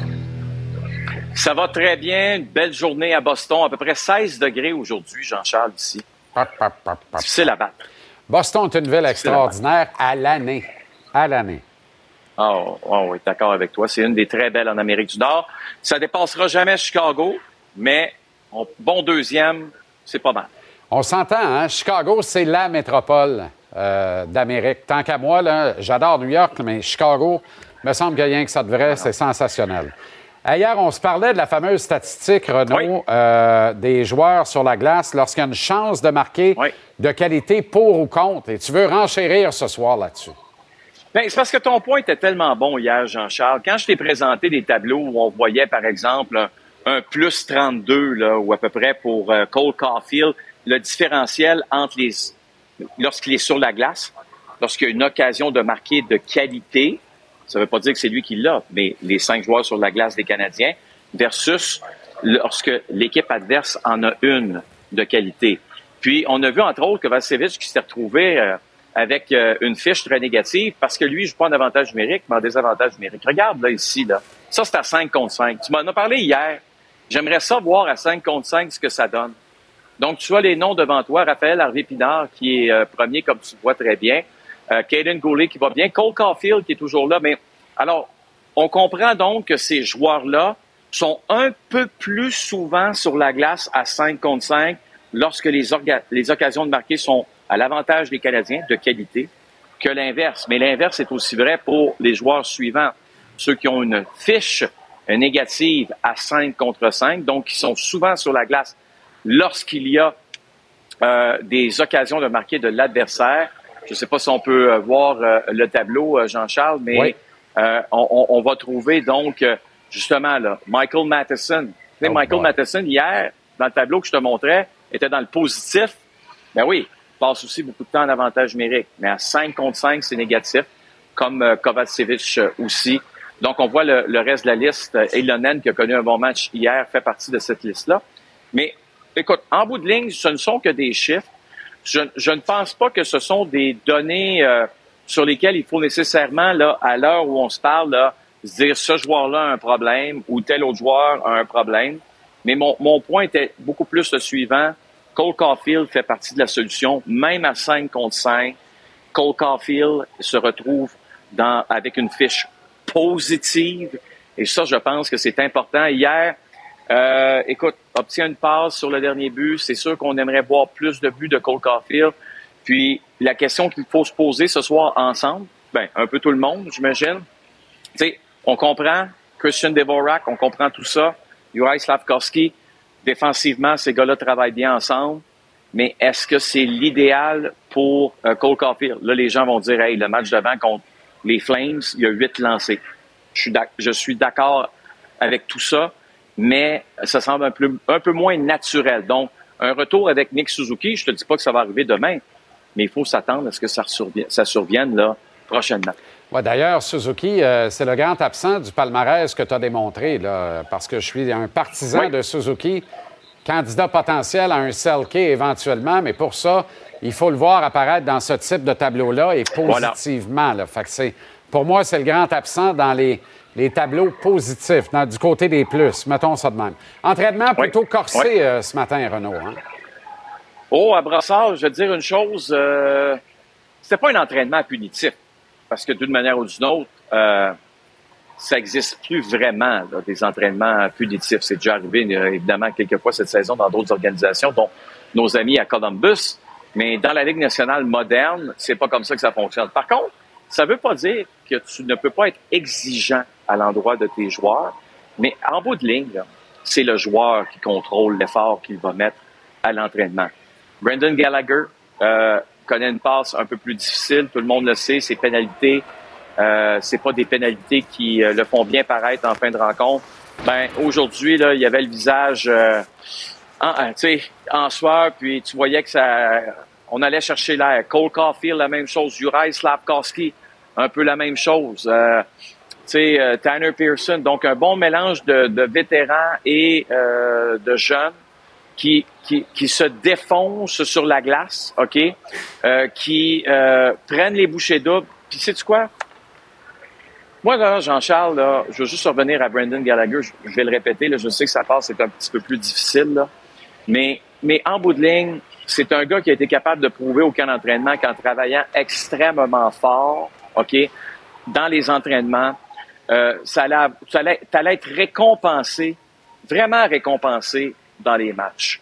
Puis, je pense que c'est pas juste bon pour Brendan Gallagher, il faut que ça soit bon pour tout le monde. Donc aujourd'hui, euh, je suis à peu près convaincu que Martin Saint-Louis est sorti de l'entraînement, pas en se disant demain c'est sûr que je gagne contre les Browns, c'est pas ça le rapport, mais au moins en se disant mes gars travaillent, mes gars se défoncent, mes gars donnent euh, le bon exemple. Puis quand tu, te- tu vois les visages que je t'ai montrés, c'est pas euh, rien contre les gars de quatrième trio qui ont une job à faire de ce côté-là aussi. Mais tu sais, c'est des joueurs qui font partie du noyau de l'équipe. Ça, pour un coach, je pense que c'est de la musique à ses oreilles, au groupe d'entraîneurs aussi, aux dirigeants. Encore une fois, on a eu un bel exemple hier hein, de ben l'incompréhension que nous ressentons devant des décisions d'arbitrage sur les pénalités d'instigateurs, notamment. On peut en parler en long et en large. Là. Il y a même quelqu'un qui a écrit Ouais, sur les réseaux sociaux les arbitres de la Ligue nationale sont à l'image du Canadien en reconstruction. Mais euh, Mais- sur la pénalité d'instigateur, notamment, là. Ben, écoute, avant qu'on montre les images suivantes, OK, je veux juste revenir à ce qui s'est passé un peu plus tôt cette semaine à la réunion des directeurs généraux, OK? Tu as maintenant un comité exécutif des directeurs généraux, OK? On prend les plus anciens d'une certaine façon. On rencontre la Ligue nationale, pas nécessairement avec tout le groupe, mais Colin Campbell, la veille de la rencontre avec les directeurs généraux, pour passer à travers toutes sortes de dossiers.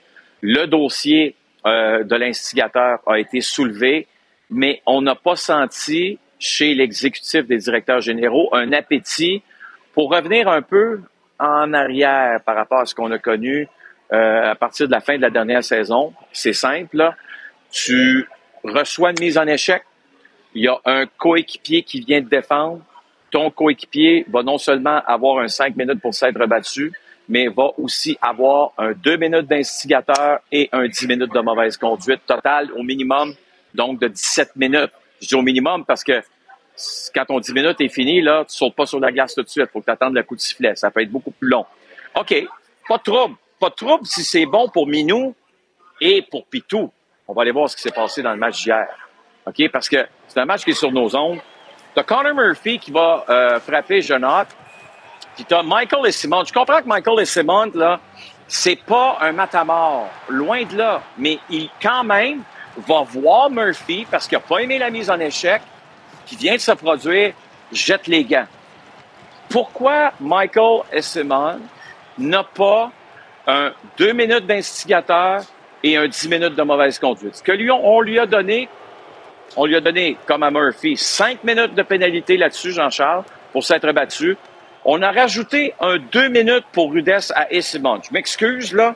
Je ne sais pas où ils ont vu la rudesse de plus, à part qu'il a été voir le gars pour lui dire J'ai pas aimé ta mise en échec contre mon coéquipier, puis on jette les gants, puis on va danser. Même si Murphy est deux fois plus gros que lui, c'est quand même Michael Essimon qui est l'instigateur du combat. Ce n'est pas Murphy qui part après, euh, évidemment, Essimon. Donc, c'est difficile. Après ça, là, t'envoies ça à des directeurs généraux, des coachs, des gens autour de la Ligue qui essaient de comprendre qu'est-ce que c'est un instigateur ou pas.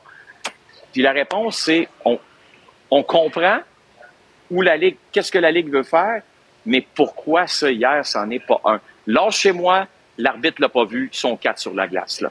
Les excuses du début de la saison dont on vous a donné là, dans la première semaine, c'est correct, là. C'est la première semaine de la saison.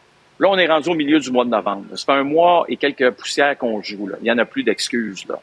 Qu'on n'invente pas des nouveaux règlements. À moins qu'on nous dise que maintenant, si quelqu'un va protéger son coéquipier, on va lui donner un deux minutes de plus pour Rudesque, ce qui, selon moi, est beaucoup plus logique qu'un 17 minutes de pénalité. Mais c'est pas ce qu'on voit dans la Ligue nationale depuis plusieurs jours, à l'exception, évidemment, de ce qui s'est passé hier, Jean-Charles. Dis-moi donc, là, t'es à Boston. Qu'est-ce qu'il y a dans l'air à Boston? C'est quoi les nouvelles? Ça m'intrigue par rapport aux Patriots, notamment, et bien sûr aux Bruins, puis la visite du Canadien demain. C'est toujours un peu un événement pour les Bostonnais de recevoir Montréal. J'ai vu euh, Arbor arriver avec son père. Là, je me suis dit, ça, c'est une bonne nouvelle. Mais dans, dans un sens, c'est le voyage des, des, Ben des oui. pères. Donc, tu te dis, euh, c'est sûr qu'il va faire le voyage, mais encore là, pas d'attel, rien du côté de son épaule gauche. Je ne sais pas jusqu'à quel point c'est rassurant, mais on nous a dit aujourd'hui qu'il est au jour le jour. Mais ici, c'est sûr que les Patriots prennent beaucoup, beaucoup d'espace dans l'actualité. Euh, parce qu'on est extrêmement insatisfait. Comme tu le sais, les Patriots ne jouent pas en fin de semaine suite à leur euh, revers en Allemagne le week-end dernier.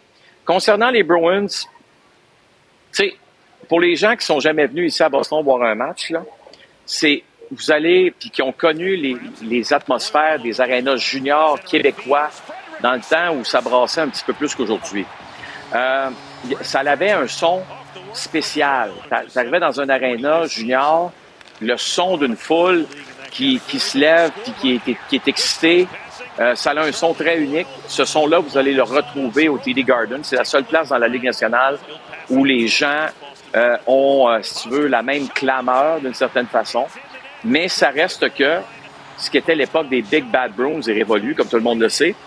Et même si l'équipe connaît du succès, on n'est pas nécessairement très satisfait, Jean-Charles. Parce qu'on trouve que les gardiens sont souvent ceux qui sauvent la mise. C'est, correct. Euh, ça- les Canadiens ont vécu ça aussi à une époque avec Carey Price. Mais je vais te poser la question. Tu as vu les Golden Knights jouer hier? Je comprends qu'ils ont accordé cinq buts, mais avec un gardien qui était, on va l'avouer franchement, chancelant. Euh, les Golden Knights ou les Bruins en, s'affrontent en série, là. Selon moi, c'est facile. Ce ne sera Ben, pas Boston qui va l'emporter. Mais je trouve ça tellement intéressant parce qu'effectivement, euh, les résultats sont exceptionnels, mais la profondeur est un peu déficiente. Euh, la structure en, en paye le prix également. oui. Euh, tu sais, tu perds Ben pas oui. des, des- des- des vétérans, des, des vétérans aguerris comme, Comme Bergeron, Patrice. comme Krejci, sans que ça vienne un peu affecter ta structure. Beaucoup de, de jeunes joueurs. On a l'impression que ça pourrait rattraper les Bruins tôt ou tard. On, est, on a vraiment... Tu sais, on les regarde, là, puis on- on- l'impression... Les partisans des Bruins les regardent aller puis retiennent leur souffle en disant « On va prendre ce qu'ils nous donnent, mais on ne croit pas. Ouais. là. Non, mais il y a une bonne nouvelle au-delà des, euh, euh, des gardiens de but. C'est vraiment le travail de Charlie McAvoy. Euh, je ne sais pas si ce gars-là est en train, Jean-Charles, de cogner à la porte du trophée Norris, mais de ce que je vois de lui depuis le début de la saison, ce que j'ai vu dans le match de samedi face aux Canadiens, là, pour dire que je suis très près de la glace, puis demain, je vais être aussi entre les deux bancs. Regardez le jeu de Charlie McAvoy, qui s'est grandement amélioré défensivement, euh, qui mange de très, très grosses minutes. Si tu me demandais aujourd'hui, est-ce qu'il est un des candidats pour le trophée Norris cette année, c'est clair, net et précis qu'il l'est. C'est encore très tôt dans la saison. Tout le monde en convient. Mais il fait un job exceptionnel pour cette équipe-là. Je sais qu'il a été suspendu quatre matchs, mais au-delà de ça, je pense que c'est un, un des jeunes défenseurs là, qui est vraiment euh, en train de, de faire ses preuves dans cette ligue-là. Et la pente, là, il est en train de la monter et pas à peu près. Euh, McAvoy, qui, oui, il faudra, euh, mais c'est intéressant de. Norris, euh, Tabarouette, il y a de l'ouvrage parce qu'il y a beaucoup de candidats de qualité, évidemment. Mais il fait tout un Je job, il prend, il prend de précieuses minutes. Moi, dire une affaire, ça tient. Lui, ils n'ont pas les moyens de le perdre. là. Non, ils ne perdront pas non plus. Charlie, c'est. Je pense que, tu sais, là, quand on dit Patrice Bergeron, euh, même un gars comme Krejci, t'as un gars comme Brad Marchand qui est encore ici avec l'équipe. Mais Charlie McAvoy, là, il est dans le moule. Il fait partie du moule. Il a grandi, il a été développé par Patrice Bergeron, par Zdeno Chara. Il a grandi dans ce qu'est-ce que c'est un Bruin version aujourd'hui 2023. Euh, c'est un, c'est un gars, je pense, qui va, qui connaît déjà une très très bonne carrière, mais qui pourrait faire partie de la discussion là au cours. Je ne sais pas si c'est cette année ou au cours des prochaines années pour un Norris. Tu l'as si bien dit. Il y a plusieurs excellents candidats, mais Charlie est pas loin. Il est vraiment pas loin euh, de, de, de cette qualité de défenseur. OK. euh, Est-ce qu'il n'aurait pas dû être le capitaine de l'équipe plutôt que Brad Marchand? Non, ben, Brad, d'une manière ou d'une autre, mais c'est une bonne question, ça, parce Ben. que Brad est le plus vieux. C'est une hiérarchie. Ouais. On va y aller en hiérarchie. Brad, c'est le plus vieux. Je en passant, je sais que son coach, dans le match de samedi soir, là, euh, il était pas vraiment content euh, concernant ce que Brad avait fait dans le match. Je rappelle-toi quelques petites pénalités là, qui avaient coûté, euh, ben, qui avaient enlevé un peu de momentum. Donc, Jim Montgomery, là, qui avait remis son banc un peu à l'ordre, euh, ça avait permis à cette équipe-là de créer l'égalité, comme tu le sais. Mais je, suis- je suis d'accord avec toi. Charlie McAvoy, est-ce qu'il aurait pu être capitaine? Ça aurait été, ça, ça n'aurait pas été illogique du tout. Mais mettons qu'on a un petit deux, toi puis moi, en papier, là, Jean-Charles, là. Est-ce qu'on peut dire que le prochain capitaine des Bruins de Boston, ça risque d'être lui? C'est David Pasternak, on l'adore, mais je ne pense pas que David Pasternak veut nécessairement être le capitaine des Bruins. Charlie McAvoy, qui a joué ici à Boston en plus au hockey euh, universitaire, ça semble logique. Oui, c'est un enfant de la maison, c'est un enfant de la patrie. C'est ça. Il est à sa place, là. Tout simple que ça. Renaud, ça n'a ça. presque pas paru qu'il fallait qu'on se jase bien longtemps. Tabarouette, t'as bien fait ça. Ben écoute, on essaie, Jean-Charles, hein? Tu peux toujours m'appeler quand tu as besoin d'un petit dépannage, je suis toujours là pour toi. J'ai jamais autant prié pour que tes Airplug lâchent pas. Bonne soirée, Renaud. Non, non. Et à S'il y a demain. une chose qui lâchera pas, C'est bien ça. Salut. À demain, bonne soirée. Canadien Browns à notre antenne de 18h demain. Zone des buts, touché. Touché, Montréal.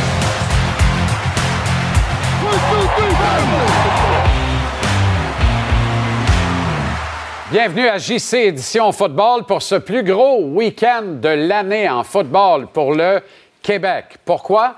Parce que c'est le grand rassemblement du Bol d'Or, la finale du réseau du sport étudiant québécois au stade des Diablos à Trois-Rivières. Parce que c'est aussi la Coupe UTEC disputée entre Western Ontario et les Carabins de l'U2M au Sepsum. C'est bien sûr la Coupe Grey et il y a évidemment de la NFL. Le bol d'or commence ce soir à l'entre-antenne à TVA Sport 2 dès 19h, alors que le Phoenix d'André Grasset a rendez-vous avec le champion défendant Titan de Limoilou. C'est suivant JC Édition Football. Vous le voyez, demain, c'est dès 11h30. La Coupe UTEC, Western Ontario, Carabin de l'U2M depuis un sepsum qui sera encore une fois survolté. Et on va vous présenter également l'autre demi-finale nationale suivant ce match. Et la Coupe Grey sera disputée dimanche entre les Alouettes et les Blue Bombers de Winnipeg à Hamilton. Tout de suite, mes camarades Charles-Antoine Sinotte et Arnaud Gascon-Nadon au stade des Diablos à Trois-Rivières. Les gars, salut, comment ça va? Salut JC. Salut JC. Bon, alors comment le dire autrement? Tu veux pas bip bip avec nous, tu connais pas Limoilou. Lourde commande pour l'intrus André Grasset ce soir dans cette finale provinciale collégiale Division 1. Ouais, puis encore une fois, on s'en parlait, Charles-Antoine et moi, tantôt. Tu vois la température, je sais pas si les gens peuvent voir un petit peu la température. L'année passée, c'était Tedford. Hein? Tu te rappelles, Jean-Charles, un petit Ouais. peu de, de l'arrière était un petit peu plus blanc. Bon, là, il est mouillé, très, très mouillé. Ce que ça veut dire finalement, c'est que la température du mois de novembre se fait valoir et ça encourage peut-être une des deux équipes de ce soir. Ah, c'est clair, Jean-Charles. Et on rappelle aux gens à la maison que dans les rangs collégiaux, c'est du football à quatre essais, mais avec un terrain canadien. Donc, les opportunités de course sont exceptionnelles et Limoilou vit et meurt avec le jeu au sol. On a un excellent porteur de ballon. En fait, on va revenir en arrière il y a 30 ou 40 ans. C'est du football d'époque et c'est une journée qui cadre parfaitement, Jean-Charles, pour le football d'époque. Le football est un sport d'éléments et on arrive dans la zone de la saison où les éléments peuvent devenir un joueur actif euh, du match. Parlons maintenant de la Coupe UTEC demain qui sera disputée au Sepsum de l'U2M entre les Carabins et les Mustangs de Western Ontario. Quelles sont les clés de la victoire? Pour que les Carabins se ramènent en finale nationale lors de la Coupe Vanier? Euh, écoute, euh, pour moi, euh, c'est peut-être. Il y a des styles similaires qui se ressemblent même ce soir, je te dirais. Western Ontario aussi, c'est une équipe qui vraiment. est dans son ADN, c'est une équipe qui est physique, qui veut imposer son style physique. Tandis que les Carabins, on est un petit peu dans les prouesses de Jonathan Sénécal. Donc moi, je pense que, un peu comme le match de ce soir, Western va arriver demain en voulant démontrer tout son aspect physique et voir si les Carabins sont capables de toffer avec ça. Les deux côtés en attaque, Arnaud l'a mentionné, il y a beaucoup, beaucoup de talent. Ce qui est intéressant pour les Mustangs, c'est qu'on a également, statistiquement parlant, une des attaques aériennes les plus prolifiques. Trois receveurs ont eu plus de 500 verges. Aucun des carabins cette année ont dépassé ce plateau. Donc, ça en dit long sur la polyvalence de l'attaque. Le gros point d'interrogation est ce qui va favoriser les carabins, puisque demain, il annonce beau, froid mais beau? Je crois pas que le- la brigade défensive de- des Mustangs est capable de ralentir Jonathan Sénécal. Le Rougeur a réussi à le faire, mais je pense vraiment pas que le 12 sera tenu en écart deux semaines de suite. Je m'attends à un gros, gros spectacle du meilleur corps arrière des 20 dernières et des 20 prochaines années au Québec. Oui, bien, je pense que Sénécal s'en veut peut-être un peu de la dernière performance particulièrement. Il a laissé ça derrière lui, assurément, mais, mais effectivement, si tu fais juste interchanger deux corps arrière demain, il n'y a pas de match-up. Les Bleus se présentent même pas, ils en mangent toute une avec la qualité des receveurs de Western Ontario pour un quart de la 30 de Jonathan Sénécal. Peut-être utiliser davantage ses jambes demain pour déstabiliser Western et repérer des receveurs qui se seront découverts. Maintenant, dimanche, la Coupe Grey les Blue Bombers et les Alouettes. On pensait qu'on avait traversé le pire. Le pire s'en vient. Le dernier match est toujours le plus compliqué à gagner. Ouais, exactement. Puis on s'en parlait justement il y a deux minutes à peine où on se parlait de ça. On se disait, est-ce que tu y crois? Tu sais, Est-ce qu'on croit encore à ça? Écoute, c'est l'histoire Cendrillon pour les Alouettes. Tu sais, Depuis 2010, ils ne s'y étaient pas rendus. Des gens brillants dans cette organisation-là. Revire ça de bord en un an où on n'aurait pas pu les mettre dans une pire situation au mois de janvier dernier. On se retrouve à la Coupe Grey avec des bonnes chances de remporter une, équipe, une défensive historique. Est-ce que c'est juste, est-ce que cette histoire-là va pouvoir se poursuivre encore une autre semaine contre une équipe aussi bien expérimentée contre Winnipeg? Ben, les émotions sont du côté des Alouettes et ça peut Ouais. faire la différence dans un match ultime. Ce qui m'inquiète un peu, c'est que la semaine passée, on a eu besoin de 21 points de la défense et des unités spéciales. C'est dur d'accomplir ça deux fois, ce qui veut dire que Cody Fajardo devra être vraiment meilleur. Et sur papier, les Blue Bombers, c'est la dynastie moderne de la LCF. Quatre présences de suite en finale, quatre fois avec le même corps arrière. Ça, c'est une première dans l'histoire de la Ligue. Zach Carlaros a gagné et a perdu la Coupe Grey. On a l'entraîneur-chef le plus respecté euh, des dernières années en Hocher. C'est une, une équipe parfaite, mais les Alouettes ont peut-être le facteur X cette année, justement, cette histoire Cendrillon. Si je pouvais juste rajouter, je dirais même, les Alouettes, je pense que l'équipe des Alouettes, l'ADN des Alouettes, ce qu'ils voudraient ressembler, là, c'est les Blue. Bombers de Winnipeg. C'est un peu le même style. Zach Calaros, ils peuvent gagner un match par 20 points avec Zach Calaros qui finit avec 175 verges puis deux passes de toucher. Donc, ça va être très intéressant de voir comme une équipe euh, à, l'avancée de celle des Alouettes se confronter justement au momentum des Alouettes. Là. Très d'accord avec le fait que c'est vraiment la dynastie actuelle du football canadien, les Bombers de Winnipeg. On n'en parle pas assez, mais c'est hallucinant. Est-ce qu'ils sont essoufflés d'être présents au match de la? Cette expérience-là est tangible. Surtout plus profond, on ira dans le match avec un score serré, dans les batailles de tranchées. On se disait la semaine dernière, ça va avantager les Alouettes contre les Argos. Cette semaine, on est obligé de dire que plus ça va être serré tard dans le match, plus ça va avantager le club qui est passé par là les trois dernières années. là. Ben, on parlait de Cody Fajardo, n'a pas eu à gérer la fin de match contre les Argos puisqu'on était en pleine possession du match. Euh, Brady Oliveira, le porteur de ballon des Blue Bombers, hier a gagné le titre de meilleur Canadien devant Marc-Antoine Decoy. C'est 1500 verges. On parle beaucoup du talent local avec les Alouettes, les Québécois. Mais Brady Oliveira, il vient de Winnipeg. C'est la fierté locale. Il porte cette attaque sur ses épaules. Donc là, à porteur de ballon égal, disons-le ainsi, entre William Steinbach et Brady Oliveira, en fin de match, ben, ça peut dépendre des deux pivots. Et Zach Calaros a gagné deux Coupes Grey dans ses trois dernières tentatives. Ouais, non, exactement. Écoute, si le match finit dans la dernière minute, il va falloir regarder du côté de Winnipeg l'équipe la plus expérimentée. Mais la magie est du côté de Montréal. Exact, exact. Les Alouettes sont capables d'intercepter la balle avec 30 OK. secondes à faire et ça, se met, ça met fin au match. OK, 10 secondes chacun en terminant. Euh, match du jeudi soir de la NFL. C'en est fait des Bengals euh, parce que c'en est fait de Joe Burrow.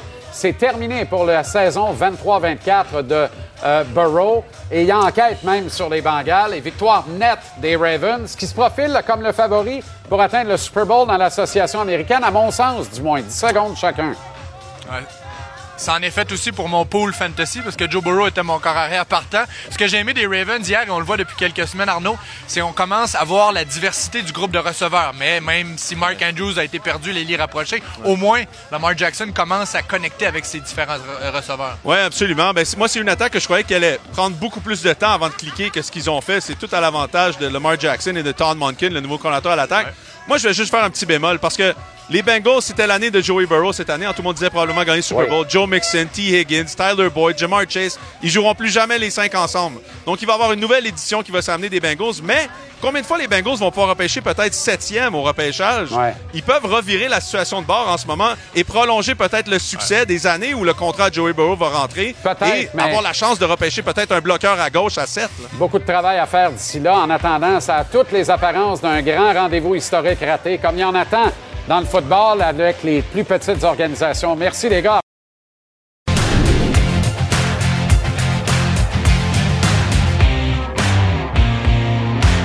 Comme on va terminer avec Danny Machocha depuis Hamilton ce soir, on retourne à Trois-Rivières avec Arnaud Gascon-Nadon pour notre bloc prédiction. NFL, on va faire une entorse avec euh, évidemment les Alouettes cette semaine également. On commence avec Steelers et Browns. Exit de Sean Watson. Quelle est ta prédiction pour ce match, Arnaud? Moi, je prends les Browns. Euh, je pense que les Browns sont quand même meilleurs sans Deshaun Watson que les Steelers. Les Browns, c'est la meilleure défensive depuis le début de la NFL. PJ Walker est capable de gagner des matchs, ils l'ont déjà prouvé. Moi, je prends les Browns euh, cette fin de semaine. Même chose pour moi. D'ailleurs, on n'a pas les résultats de la semaine passée parce que j'étais 3 en 3 puis 3-0 en 3, évidemment. Non, c'est pas vrai. On avait les mêmes prédictions deux fois sur trois encore. Jets et Bills maintenant. C'est pas mal un ça passe ou ça casse pour les deux clubs, dans le fond. Euh, ouais, ouais, je te dirais peut-être qu'il y en a une avec de l'espoir, puis il y en a un pas d'espoir. Et je vais te dire que c'est les Bills qui ont de l'espoir. Moi, je pense que Josh Allen, c'est encore un des meilleurs carrières de la Ligue. Je, je suis pas prêt à dire jamais que Josh Allen est, un problème pour les Bills. C'est un gars qui peut leur donner une chance de gagner n'importe quel match avec un bras exceptionnel. Je prends les Bills à moins 7. Pour les Bills, je pense, avec la blessure à Joe Burrow sur viré de bord, et peut-être qu'on les verrait loin en série cette année. Est-ce que le Dobbs Mauve se dégonfle enfin ce week-end? Et il s'en va en mile high contre les Broncos? Écoute, moi, je pense que force d'admettre, c'est que l'effet Sean Payton se fait, valo- se fait sentir. Euh, je veux dire, les Broncos sont 3-1 dans leurs quatre derniers matchs. Ils donnent 17 points par match. Russell Wilson est deuxième de la ligue avec un des meilleurs ratios de passes de, passes de toucher pour des interceptions. Il n'y a, y a plus de- y a plus de raison de dire qu'on sent pas l'effet Sean Payton. Il a même battu Sean McDermott dans deux coachs. Lui a réussi à exécuter des jeux importants et Sean McDermott non. Donc, je prends les Broncos à moins 2. Moins 2, moins 2,5 pour le match. Je me rappelle plus la cote est rendue où, là. Moins deux, on a exactement les mêmes prédictions. On se souhaite donc un, un sans faute tous les deux. Ou, euh, en tout cas, on aura la même fiche. Rapidement, les Alouettes, très Tu me, rapidement. tu me rattraperas pas, Jean-Charles. La nôtre, tu copies mes pics. Rapidement, les Alouettes. Gagne ou pas? Ah, moi, je pense que les Alouettes, euh, les Alouettes vont être dans le match. Je pense qu'ils vont être dans le match, peut-être couvrir la cote, peut-être pas gagner, mais ils vont être dans le match. Parfait, on surveille ça. La cote est bonne, plus 8,5 les Alouettes. Comme on dit dans le jargon, ça traîne à terre.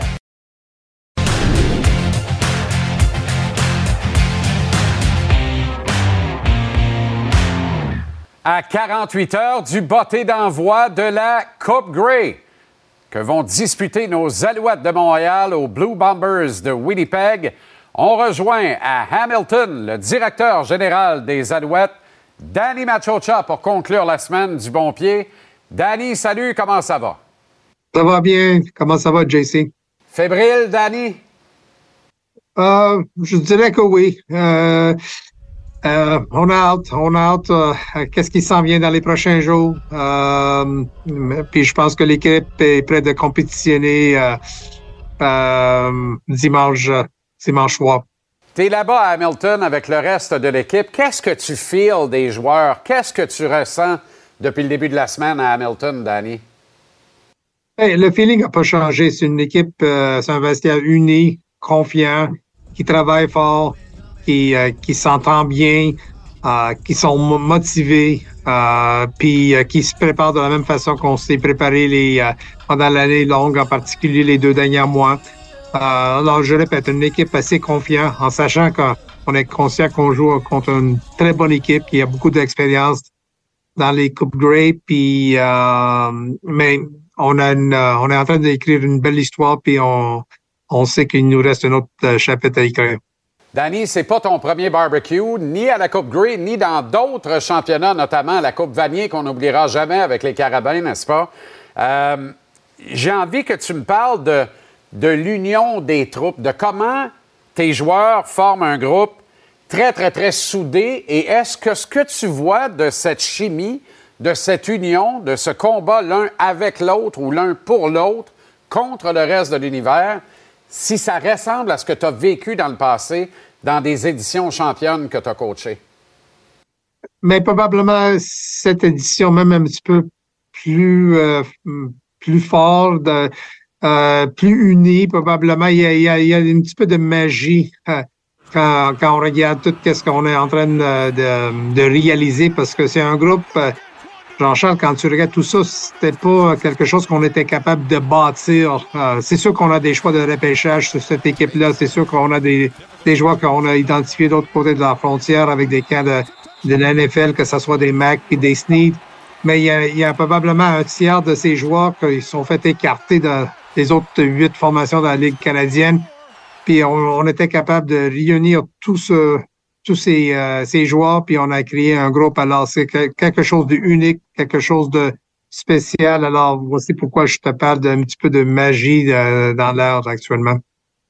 Bon, Danny, euh, t'en as coaché des clubs champions et là, tu te retrouves pour la première fois dans le simple rôle, si on peut dire ça comme ça, d'architecte, de directeur général. Habituellement, tu as le nez dans moutarde, tu es sur les lignes de côté, tu es dans l'action, tu appelles des jeux. Là, tu dois demeurer en retrait, mais j'imagine que tu es quand même de très bons conseils. C'est sûr que euh, c'est ma cinquième participation, mais première comme, en- comme DG. Alors, euh, les autres, quand tu coaches, euh, tes journées sont un petit peu plus chargées. Moi, mon rôle, c'est un rôle de support pour nos, euh, pour nos coachs, puis euh, pour nos, euh, nos joueurs. Alors, c'est un petit peu différent de les, les dernières participations, mais euh, c'est un petit peu plus tranquille. C'est une semaine euh, beaucoup plus tranquille que les, probablement les autres.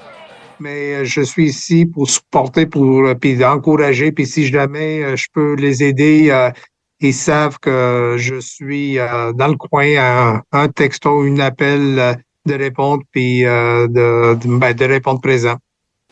Ça va de soi que ta science et ton expérience ne peut pas nuire et même peut aider grandement ton entraîneur-chef Jason Moss.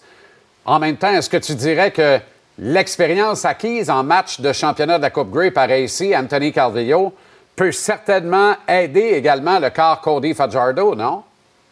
Oh, absolument. Écoute, il n'y a, pas une soirée que, moi et Jason, on, on se parle pas. Alors, euh, c'est sûr que ça bouge euh, à 100 000 autour de l'équipe actuellement avec tous euh, les demandes médiatiques euh, autour, de l'équipe. Mais quand on est de retour à l'hôtel, on prend du temps, moi puis lui, pour euh, de jaser de la journée, de jaser de qu'est-ce qui s'en vient, euh, puis euh, comment on voit l'équipe, puis s'il y a des choses qu'il faut corriger, changer ou quoi que ce soit.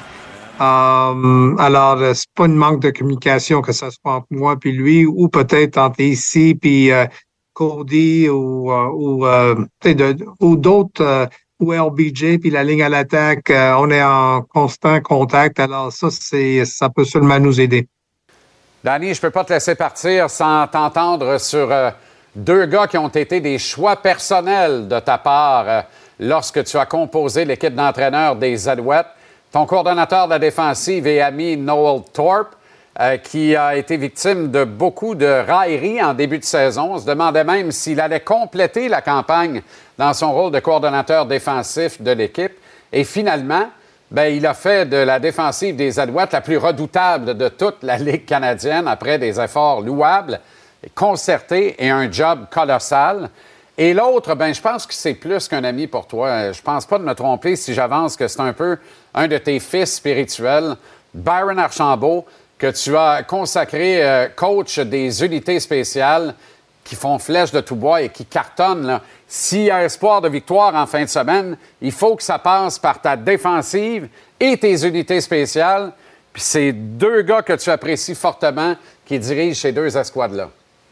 Ouais, probablement. Puis euh, écoute, Noel a fait du boulot incroyable. Euh, euh, il n'était pas dans une situation idéale l'année passée quand j'ai demandé de, de me de, de- de- me rejoindre sur les lignes de côté après 4-5 semaines euh, au tout début de l'année, quand on avait une fiche de 1 et 2, 1 et 3 ou 1 et 4, là, je me rappelle pas. Il n'y a pas eu une saison morte de se préparer euh, comme il faut. Cette année, il a eu cette, euh, cette, euh, ce temps-là de se préparer. On savait quel genre de d'identité il voulait avoir sur le côté défensif. On a, on a identifié des profils pour qu'ils pouvaient garder cette identité puis d'avoir du succès. Puis on, les regarde jouer, c'est vraiment spectaculaire qu'est-ce qu'ils ont fait à date. Euh, puis euh, je pense que nous sommes très heureux puis très chanceux de l'avoir avec nous. Puis euh, Byron Archambault, c'est quelqu'un que je connais, ça fait plusieurs années. Je l'ai recruté de Cégep Vanier. Euh, pour moi, c'était très important quand j'ai pris le poste de DG à, à Montréal en 2020 de l'amener avec moi comme euh, comme dépisteur. Mais euh, on, on voyait que oui, capable d'identifier du talent, mais on voyait que c'était ça, reste que c'est un coach puis en, en train de, de s'établir parmi les meilleurs assistants coachs euh, dans la Ligue canadienne. euh, puis je dirais c'est probablement une question de temps avant qu'il va avoir une opportunité de, de gérer son équipe comme entraîneur en chef. Euh, c'est toute une tête de football. Puis euh, euh, je pense que nous sommes tous, puis moi en particulier, très fiers de où il s'est rendu dans sa carrière comme, entraîneur. Puis euh, ça promet de, de qu'est-ce qui s'en vient dans les prochaines années.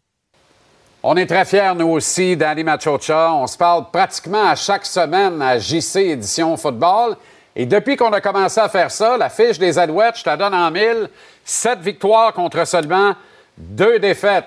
Puis j'espère te recevoir en studio avec la grosse Coupe Grey la semaine prochaine. Après une brillante victoire à Hamilton, bon succès, bonne chance, c'est mérité, Danny. Et revenez avec le trophée, qu'on se fasse un beau défilé à Montréal. Merci, puis j'espère qu'on va avoir une fiche de 8 et 2. Un gros merci.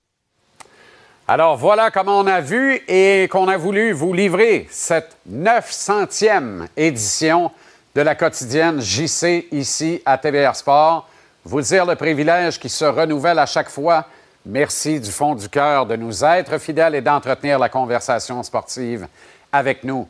Dans quelques instants, TVR Sport, un classique, les Mariners du Maine, le nom dit de quoi à tout le monde, affrontent les Lions depuis le Colisée Vidéotron de Trois-Rivières. Suivra sur TVR Sport 2 le duel entre les Panthers et les Ducks à Anaheim. Les Ducks, spectaculaires, les Panthers, fringants. Parallèlement TVR Sport 2, le RSEQ, Réseau du sport étudiant québécois, présente le match du Bol d'Or collégial Division 1 entre le Phoenix d'André Grasset et le Titan de Limoilou qui défend son titre. Arnaud Gasconadon est sur place d'ailleurs. Demain, samedi, c'est la Coupe UTEC du U-Sport dès 11h30 ici à TVR Sport alors que les Carabins de l'Université de Montréal reçoivent les Mustangs de l'Université Western Ontario et Saint-François Xavier des Maritimes à 15 heures affrontent en Coupe Mitchell l'Université UBC, l'Université de la Colombie-Britannique. Ce match est également présenté à TVR Sport et ce programme double sera suivi d'un autre classique du samedi soir, comme on les aime, duel entre le Canadien et les Bruins depuis le TD Bank North Garden de Boston. 22 heures sur TVR Sport 2 demain. Le Kraken contre les Canucks, c'est dès 17h30 dimanche à TVR Sport. Joe Marchesso et les Golden Knights chez les Pingouins de l'empereur Sid the Kid à Pittsburgh. C'est un pas pire menu, ça? Prenez soin de vous, profitez. C'est tellement précieux et important. On repart pour une 901e en route vers la millième lundi, 17h ici à JC. Merci à l'équipe. Merci à vous et à lundi. Bon week-end.